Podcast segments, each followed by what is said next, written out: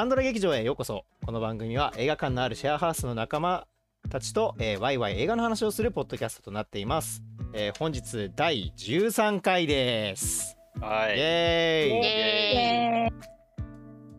はい、えー今回取り扱う作品は、えー MCU 最新作「ドクター・ストレンジマルチ・オブ・バース」言えないこれ。マルチバース・オブ・マットネスです。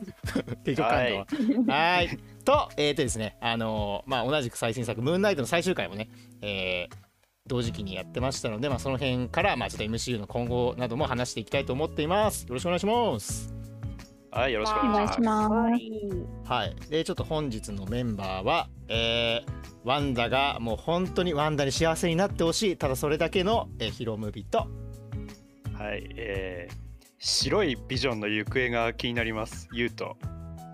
昨日のドリームウォークではお餅を焼きました。ユリエムと。あだ名をチャベスにしようか迷ってる。ザベと。私もワンダが報われなくて辛い。レイナです。はい。イイ。エーイ。エえーとイエーイ。今回ね新メンバーレイナちゃんも、えー参戦というところで、えー始めていきたいと思います。イエーイよろしくお願いしまお願いす。しまちょっと待っ先に先に先になんかさ夢でさ、はい。美味しい食べ物が出てきた時にさ、うん。食べようとするとさ目が覚めるのって私だけなの、ああー。いやでもねどうだろう。ありますね。えでもたまにああ、るね。瞬間も目覚める。うん。そうだね。死おんだり。餅食べたかったあな餅食べれなかったの結局、うん食べれない焼いただけ。あ焼いてね食べよう。ー絵に描いた餅じゃなくて焼いただけの餅だったね、うん。焼いただけ。あ俺、夢の中で、あ、あ全然。いいよ、いいよ、いいよ。ーええやでええやで。喋っていいんだよ。今あのあの最初のトークの時間で大丈夫だよ。あー、俺、俺、俺、夢の中で走れないんだよねって言おう。わかる。え走れない。わかる。えー一緒。全わかる。然走れない。わか全然る。前に進まないんだよね。本当に一緒一緒。全く一緒。誰も共感してくれなかったから本当超嬉しいわ。え走らない。えわかんない。結構俺逃げるとき走ったりしてるからうん。結構逃げる夢見るから走ってるわ走ろうとすると足が動かないんだよ。えー、のあーめっちゃめちゃ遅いよね。めっちゃめちゃ重いし足が。いやなんかめっちゃ頑張って走ろうとしてるけど全然前進まないしなんでこんな遅いのって思う。毎回私ね死ぬんだよね。ま俺もそれ、俺もそれ、めっちゃそれなんですよね。なるほど。あじゃあゆうちゃんとざべちゃんはちょっと同じマルチバースに夢の中で行ったのかもしれないね。ね。夢を共有しているね 重力なんなんみたいな。重い重力の重い重力のマルチバースによくまあねいろんなバースがあるからねやっぱ絵の具のバースとかねなんかドローンのバースとかね うんいろいろあったもんありましたね。ね。はい。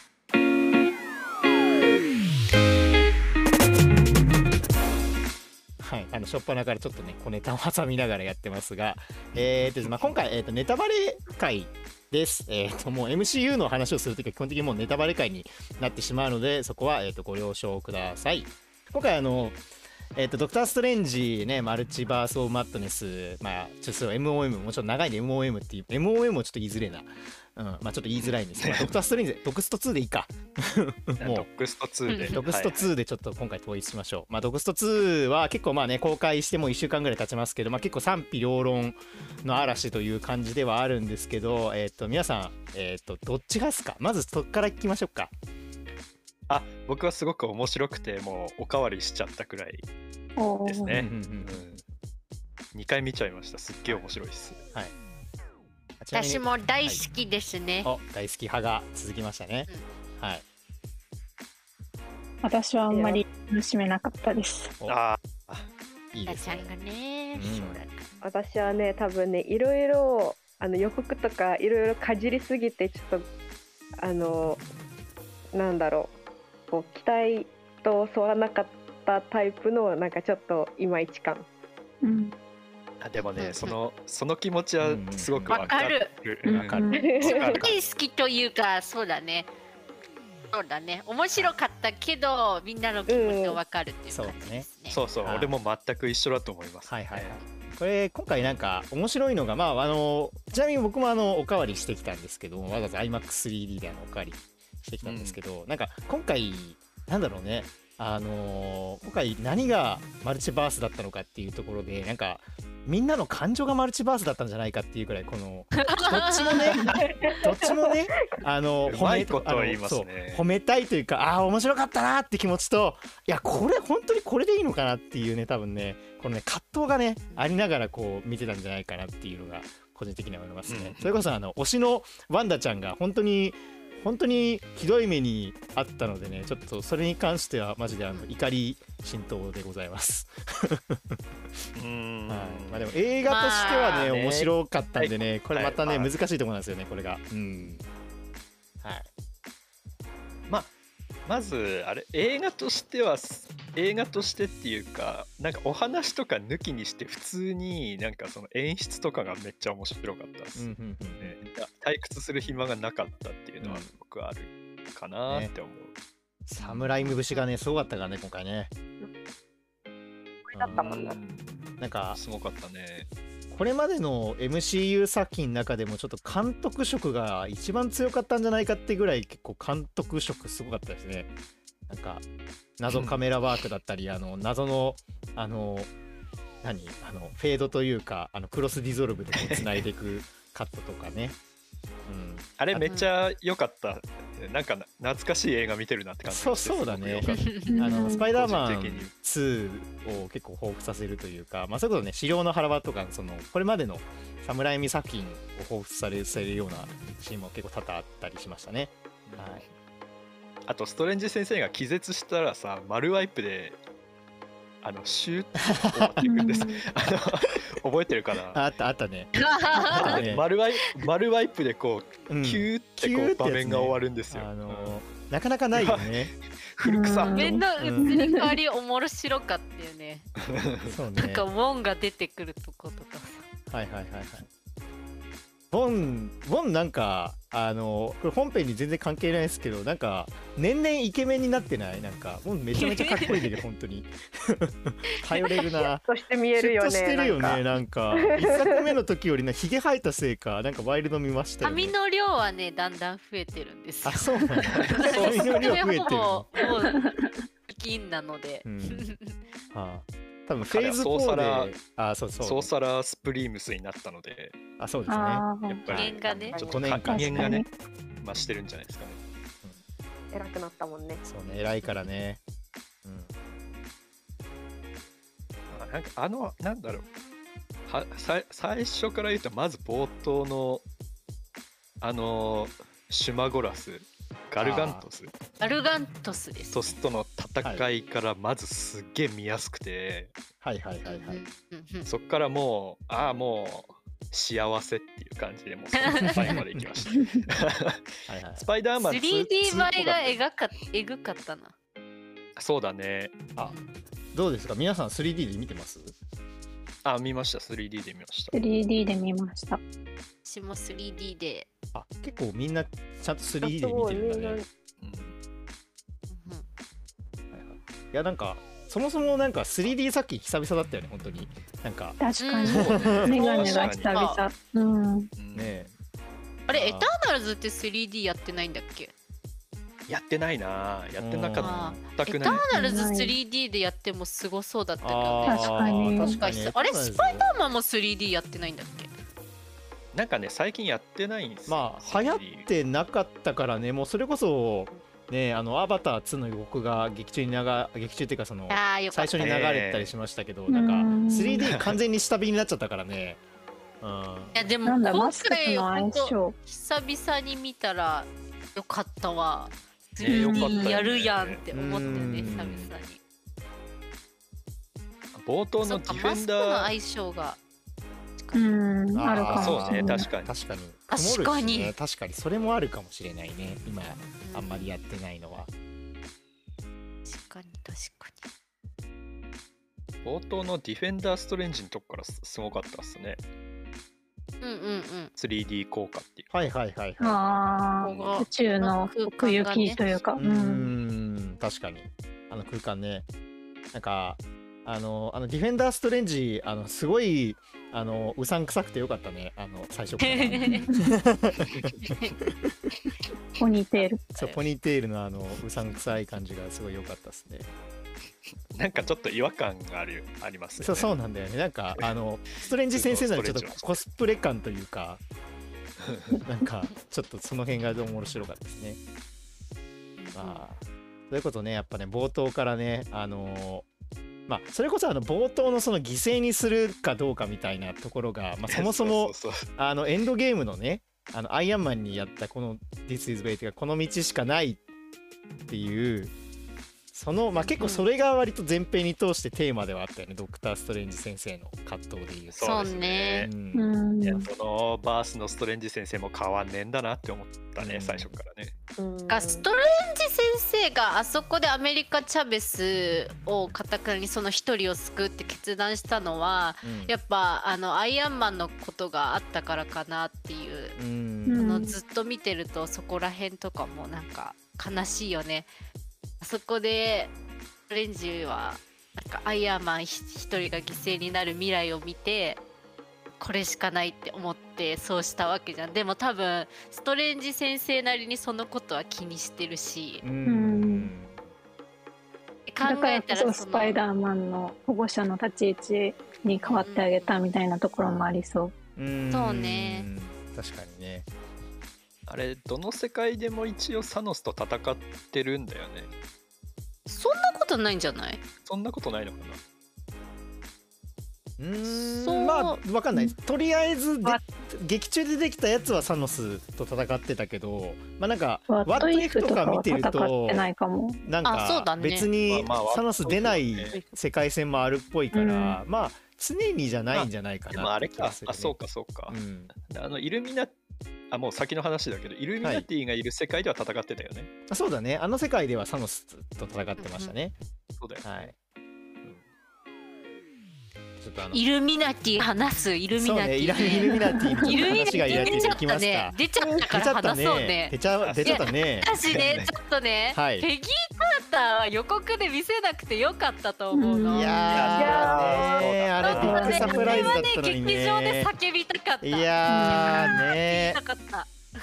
わかるペギー・カーター以外はさ、なんか私インヒューマンズもドラマ見てたからさ、うんうんえあの人だよねってなったし、はいはい。なんかその散々予告でこいつ誰だって言われてたのそうじゃんあのキャプテン・マーベルの親友じゃんみたいな、うんうんねうん。そうですね。マリア、マリア・ランボーでしたね。そうでしたマねリア・ランボーでしたよね。うんなんで気づかなかったんいやだろうてか言われてみたらそうだよね。女性の形だったしね。スーペリア・マイアマンボっていうよりはね、うん、そう。まあマリア・ランボなんかちょっとー言われてはいたっちゃ言われてはいた。うで、俺なんかね、そうなんだ。いや、うん、ちょっとあの、おもあれ、あれってさ、あの、スポットで見せなかったら余計に乱高下が激しかったのではって今となって思うんですよ。ね。あー逆にね。ゲうん、あの、うんこゲあ感情なんかいやあの後にもっと凄まじいサプライズがあるじゃないですか、まあ、ななんかっていうと全員死ぬっていう。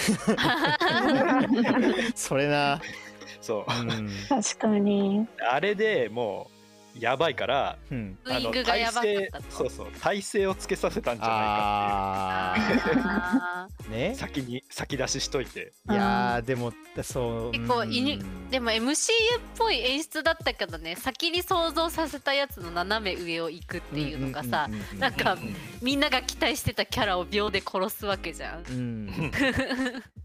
結構でもファンからしたらあれだけど MCU っていうかマーベル作品自体結構ゲームとかでもさなんか味方と結構戦わせたりするじゃん,、マルチバースの味方は悪いやつでみはいたいなもともと結構味方同士を戦わせるからまあこれから多分そこでジャブ打ってこれからそういうことも増えそうではあるけどね味方がヴィランで。うん。多分私の思う今回劇中で出たイルミナティはムーンナイトでいうところのハロー的なあの先に悪いことをしそうなやつはちょっと制裁するみたいな。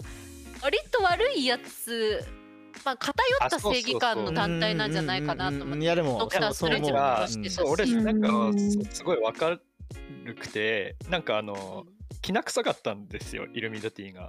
全員。なんかそうね。そうだからなんかあんまりこうなんか殺殺されたのが爽快だったんですよね。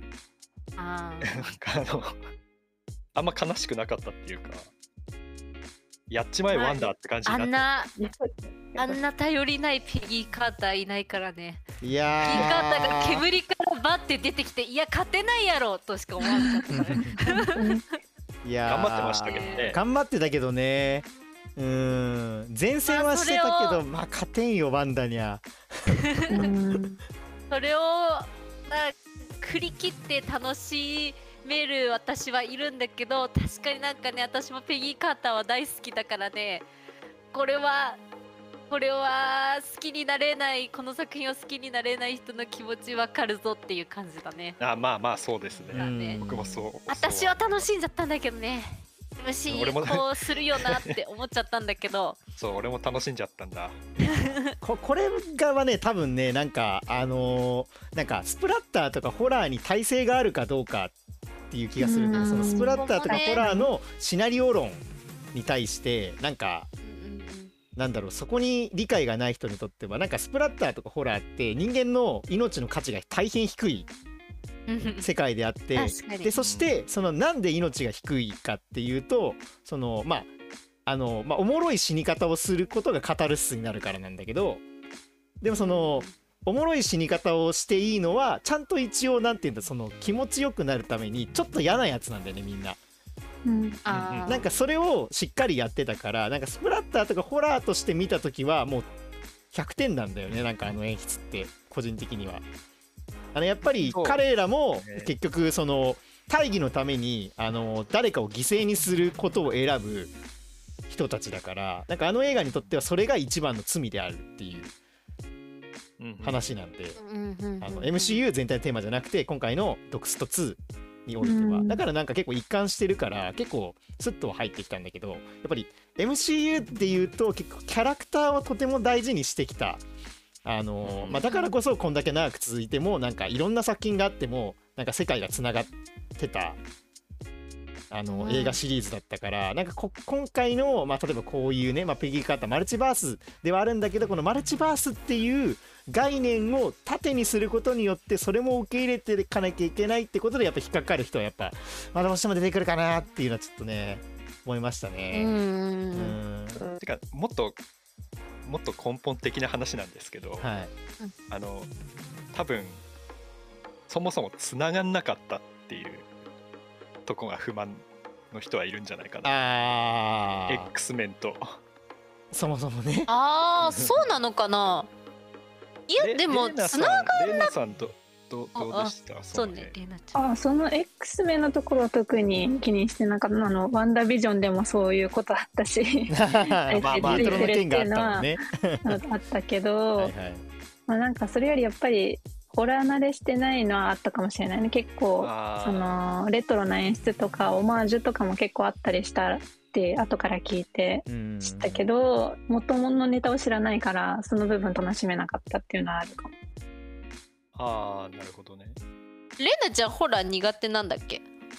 うん、まああんまり見ない。あそうなんだ。でもねオマージュはね気づかない程度だよね。なんか私何も言われても何のオマージよュ何のオマージュなのか俺もよく分かってない。けどなんとなく懐かしいみたいな。かあうん。のうん。なゾンビストレンジがバッて手やるところはまあお決まりのゾンビ演出だなって感じだけどそれ以外は何も分かんなかったんだけどあ本当？私。え結構いっぱいあったよ。えちょっとじゃああの分かりやすいところで言うとあのドラから出てきたのは貞子でしょ？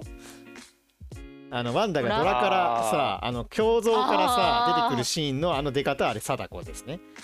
ああリングリングが元ネタだったりとかあのワンダがえっ、とそのイルミナティの本拠地に入ってきた時になぜかあのあの、まあ、血に血まみれだったじゃないですか。うんうん。あれキャリーですね。キャリー。の読まれキャリーだってキャリーのでも普通ああいうシーンは血まみれだからね。いやあれ別に血まみれにする必要なかったじゃないですかそもそもまあ、そこよりワンダが靴履き忘れちゃったところが気になったよね。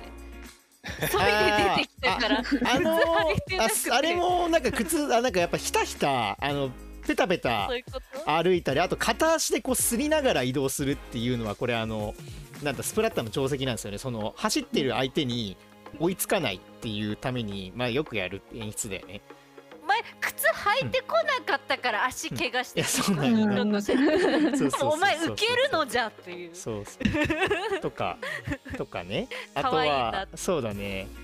プロフェッサー X が脳内バトルみたいなした時にできた井戸の中にいたワンダみたいなあれペニーバイズかなみたいなね、ううんん。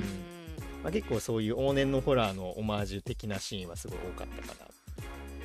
感じはしましたね。あでもよく考えればとかそんなまあ感じだよ別ね、にそうだねレベルだね。レトロの雰囲気を楽しむために結構そういう模倣をしてるのであって別に本編にまあ必要な要素かと言われたらまあちょっと彩る程度じゃないかなって気はしますね。うんうん。そっか貞子だったんや。おもろいな。あれ貞子やろ。そんなそんな動きするやついないんよ。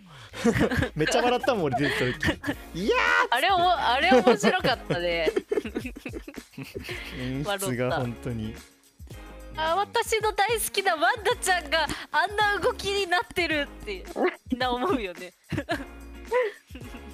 関節ボキボキになっとるって。なんかあれだったな。今回エリザベス・オルセンがすごくあのなんだろうすごく実は生き生きしててよかったって思ったんですようんね。確かに。楽しそうだった。うん、そう楽しそうだったし演技魅力が生きてた。うん。そうあのなんかさあの最初にカマータージュを襲撃する際のさあの悪い魔女演技みたいな、うん。あ悪い魔女演技がよかっためちゃくちゃうまかった。ね。ね。よかったよね。あそこでなんかあのするところの顔にたまんなかった。うんうんうんうん。あーたまんなかった。うんうん、周りが仮になっていくところの。ね。悪い悪い魔え女演 X を技作るのは簡単言ってた。言うてる言うてるでも嘘をつくのは難しいわね。難しいわ。そういうとこだぞ。そういうとこだぞワンダ。怖い。うん。そうですね。エリザベス・オルセンがすごく良くてずっとエリザベス・オルセンに食われてる感じだったなストレンジ先生が。うん。なんかめっちゃ主人公主人公ワンダーみたいな感じそうだね。そうだよねなんかこんなに演技うまかったっけって思ったんだよね。まあ結局結構なんだろうな。そのワンダが今回ビメインヴィランっていう扱いに関してはまあちょっとまあねいろいろ気になる部分はありつつもね めっちゃね良かったんだよねその闇落ちワンダ自体が。そうそう闇落ちワンダ自体が見れたのはすごくう。ん得した気持ちになったっていうか、なんか、うんうんうん。あの特に俺好きなのがそのなんかよくわかんないけどさあの下水道みたいなところにさ逃げてさ扉どんどん閉めてさワンダが追いかけてくるとこのさこのいや無理やろみたいな感じめちゃめちゃ良かったなと思ってこのなんかストレンジ先生もある程度強いはずじゃん。でもこのなんつうのあもうこれ勝てんやんみたいな あの感じすげえそうななんだよストレンジ先生が強いのにさ、うん。勝て勝てる気がしないよ。なんかあの絶望感すごいあそこでストレンジ先生は別になんか魔術で対抗とかしないんですよね。うん。あのシャッターを閉めるっていうそう久しぶりしなんか最後の最後なんかみんな待ってたよね。なんかちょっと。そうそういや来る早く逃げろが あれ、あれホ、ホラー演出独特なやつでね、あれね。一回その、やったかみたいな感じで、こっち一回待っちゃうっていうね。やってないよ。やれるわけがないよあの強いワンダさあーだなんかすごく良かったのはあの最初にあのドリームウォークにポするときにだがねはいあのピアノのドゥーンの音が鳴ってうん。あの憑依した瞬間にこっち見んのよ。ああ、そこよかったそうそうあれよかったね。が。すっげえ良くて。ゾッとするよね。ちょっとゾッとしてすごく怖くて良かったんだよな、完全にワンダと目が合うもんねあったね。あドキみたいなはいはい。すごいあれ本当に良かったあれハイライトですね今回あ本当にドキッとしたはいはいはい出すごいあ、確かに。あれ良かったですね。あハイライトいや、でもハイライトはでもちょっと待ってくださいよ。ハイライトといえばちょっと待ってくださいよ。ごめんごめん嘘です嘘ですはい。ハイライトといえばね、あのね、その冒頭のねあのー適当な感じでね埋めたね死体をまさかの 媒介してゾンビストレンジとして復活するっていうもう もあれうなんてこったと思ってちょっともうめちゃめちゃテンション上がったね。もう俺は爆笑だったねを羽にしてさ。うん。悪霊マントにして飛ぶの面白すぎるしあれ。どんな発想なんあれ。やばいだろ。ゾンビだからマントがぐちゃぐちゃだから悪霊を羽にして飛ぶんだよ どういやどういう発想なの？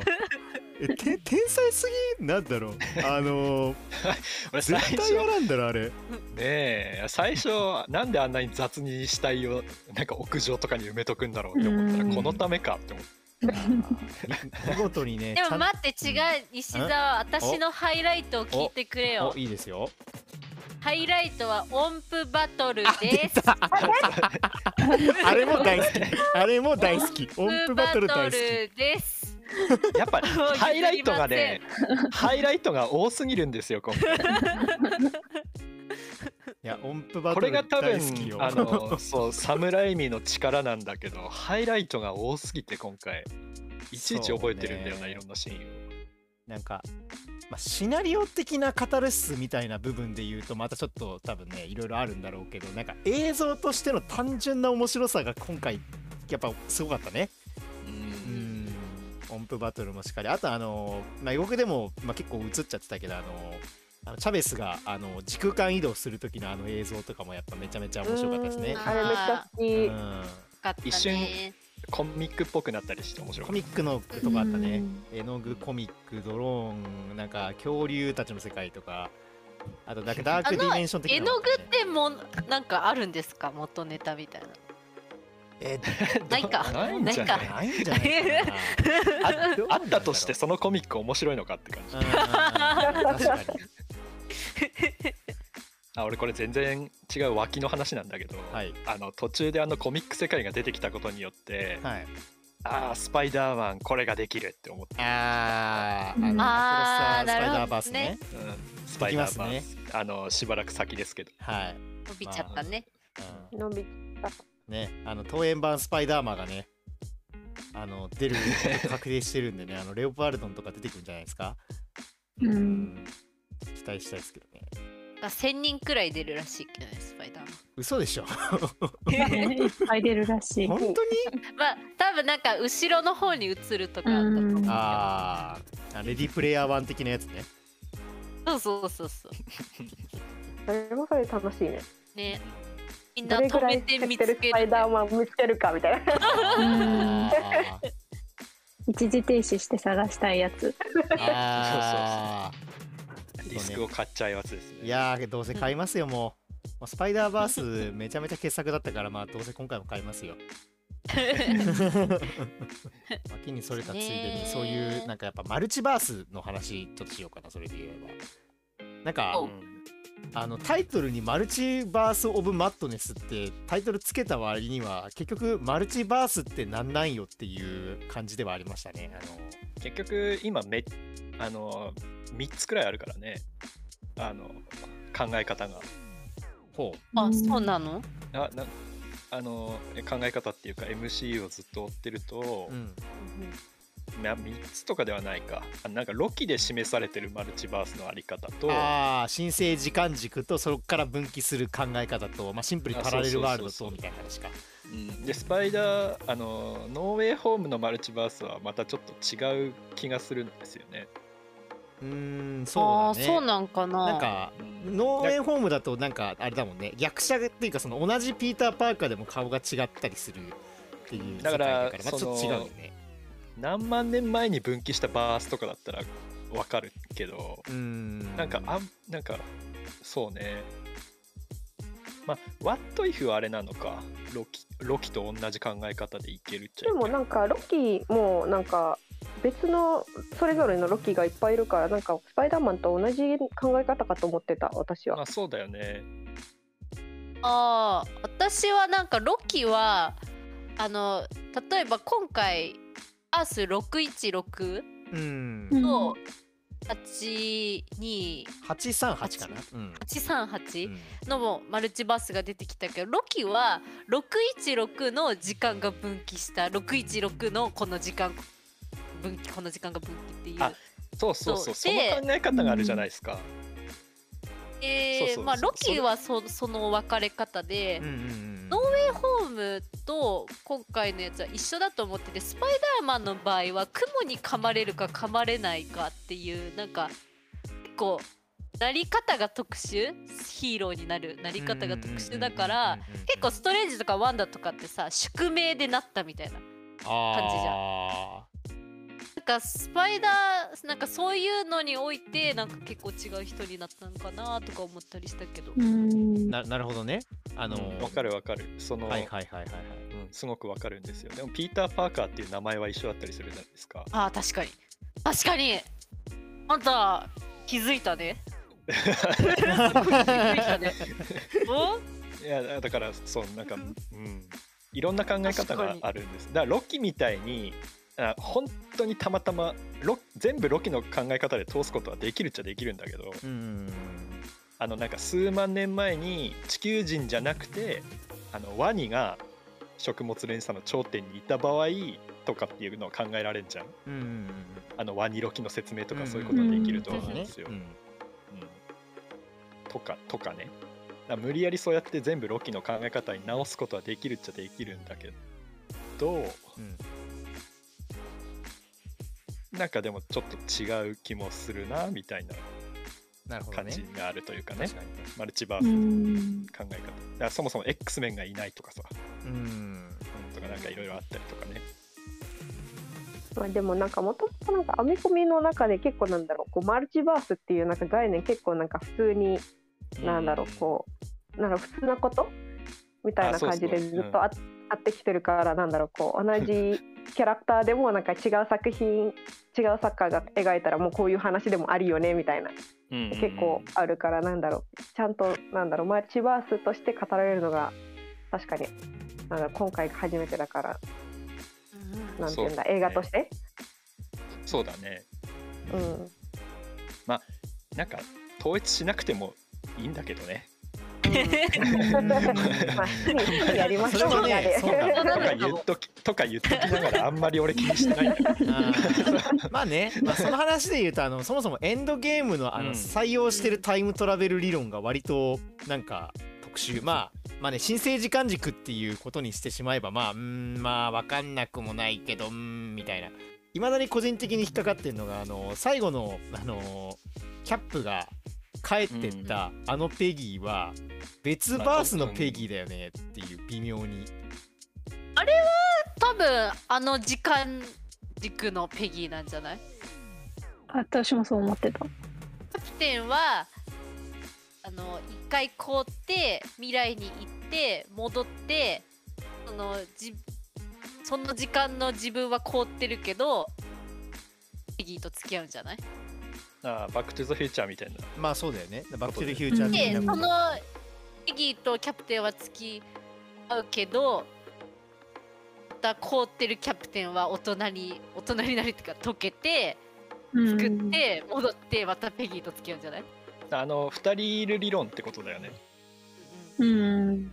同じ時間に同二人いる。じ時間に2人いる理論まあだから微妙に上書かれてるとこだよね。そうなるとね。上書かれてるとも違うのかでもなんかそうあの起きたことが最新になるってことだよね。もしくはあの世界に本当に老いたキャプテンアメリカがずっと実はいて隠居してるとかなんかそういう、うあでもペギーなんか年よりペギーはなんかと久々に会った感を出してたからキャプテンに会った時に。うん。上書かれてる可能性もあるよね。ああウィンターソルジャーの時にね。あでもダンスもまだじゃないかって言った時にだってあれじゃない？肯定はしてなかった気がするよねあじゃあペギーが黙ってたってこと？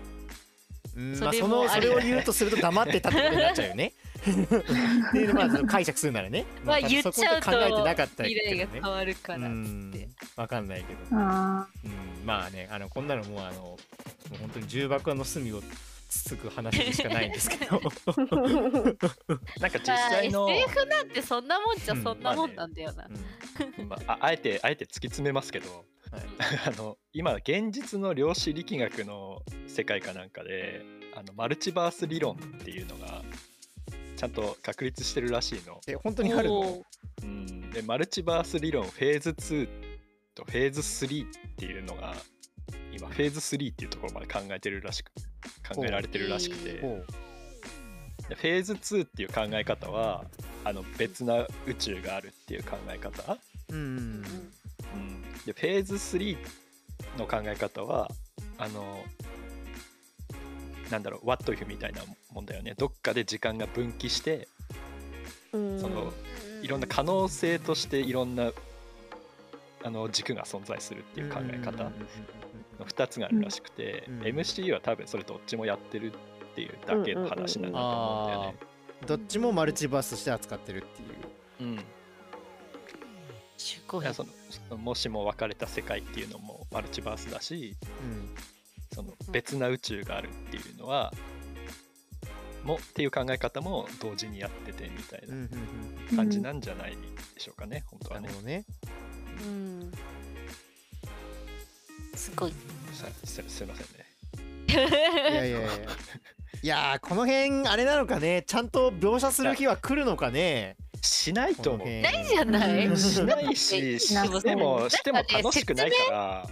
説明されてもなんか説明臭くなるよね。うん。なんかぼやっとしてる方が夢があると思うなんかまあ自分の思うまあまあマルチバースそう。そうそう確かにだから今回見て、あそこちゃんとしないんだって思ったのそうだね。今回の。うん。確かに。それはある。なんか。そマルチバースをやる上で多分一番楽しいのってそこの理屈を詰めることだと思うんですけど。うん。今回やんなかったから多分そこに重きを置かないんだなこれからって思った、はいはいはい。うん。うん。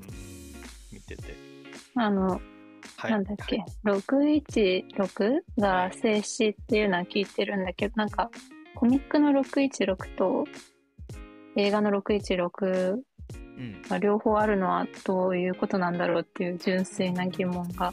えー、私それ関連で1個ねあったんだよ。あそうなの？なんか知ってんの？あのねはい。まあ私そこの解釈はまあただ単にコミックの実写版だからだと思ってるんだけど、あのうーん。ステリオがあのここのアースは616でって言ってるんだよねスパイダーマン。あいつ嘘つきのくせに当たっちゃったの？山勘が？ファーフロムホームで言っててなんでお前はなんか番号知ってるのっていうので話題になってるよね。確かに確かに。あの嘘つきの話なの特に。番号当たっちゃってるね。うんマジで特に何も考えてないと思う。そこの整合性本当考えてないと思う。あ確かに。考えてない可能性はあるよね。あのホムカミ一の中に番有名な数5字を言っただけなのかもしれない。ああれ？一応あのあの世界のカウントだからね。考え方として。世界の？あ838でのカウントってこと？そうそう838でのカウントの仕方っていう捉え方ができるからね。ああー。あ。あーこれでもなんかあれだね。だこの辺一応うん。だ MCU の絶対的な数字はアース19999みたいなやつだよね。うーん、なんかそれは聞いたことある。その数字どこ行っちゃったんだろうって思って。あー。ああれはあの理屈なんか特にそんな理屈が決まってるわけじゃないと思うけど、まあ、強いて言うんだったらあのクリスティーンがいた世界。あそこであのあの人たちがつけた数字っていう風な捉え方をするしかない。うん。なるほど。な理屈をつけるとしたら。うん。なるほどねこの辺はまあでもあれですよ。あのもうね最近なんかちょっと一つ MCU の見方としてちょっと今回の MOM で思ったんですけどあの週刊連載の漫画と同じだと思うのがちょうどいいかもしれんなっていうのが最近のあのハードルのうん。立て方いや俺もそう思いましたね。伏線はいくらでも貼ってぽいものは出てくるけど、まあ、全部が回収できるわけじゃないと、ううん。ん。まあ、それはまあ大前提で多少整合性が途切れたとしても、まあ、キャラクターだったりやっぱ物語の面白さ、まあ、整合性よりもやっぱりそのエモーションの部分をやっぱり重視して見るべきだなと。入り。いやうん。その一本の映画の中での楽しみっていうかそうねそうそうそうそうそう。まあだからそこはやっぱりクリスティーンがさうん。なんかあミステリオが616ってここで言ってるからここは616ってつけたんかなあ逆にねあ観測したからね。クリスティが見てね。あこれ616なんだ。へえ。違うと思うな。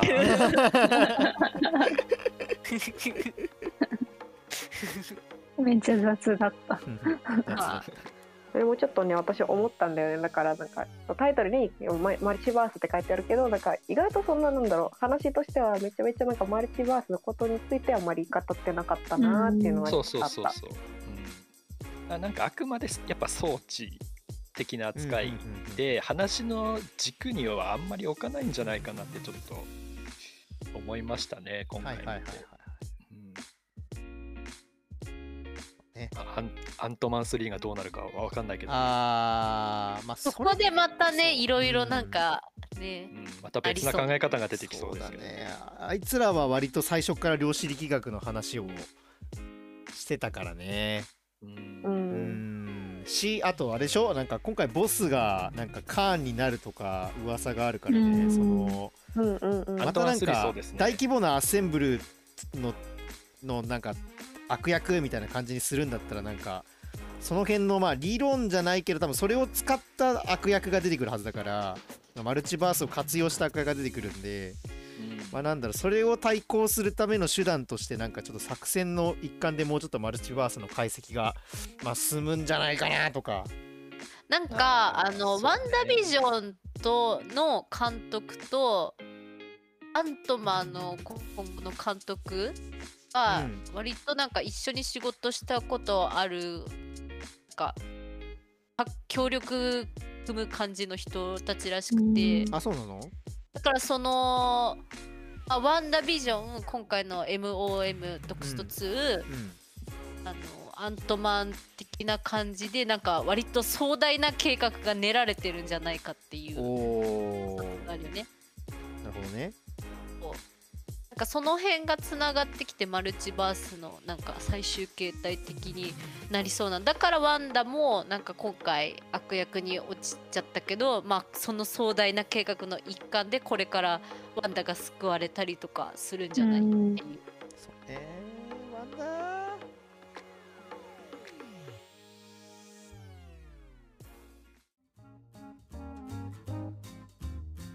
お話の途中ですが、えーとですね、今回も、えー 収録時間が1時間半を超えてしまったので、えーですね、今回もあの前後編2本立てにしたいと思います。えー、と後半では、えー、とワンダーのキャラクター描写についてのお話とか、えー、とムーンナイトの最終話の話あとはまあ今後広がっていく MCU の話にも、えー、と触れていきます、えー引き続きお楽しみください。それではまた次回お会いしましょう。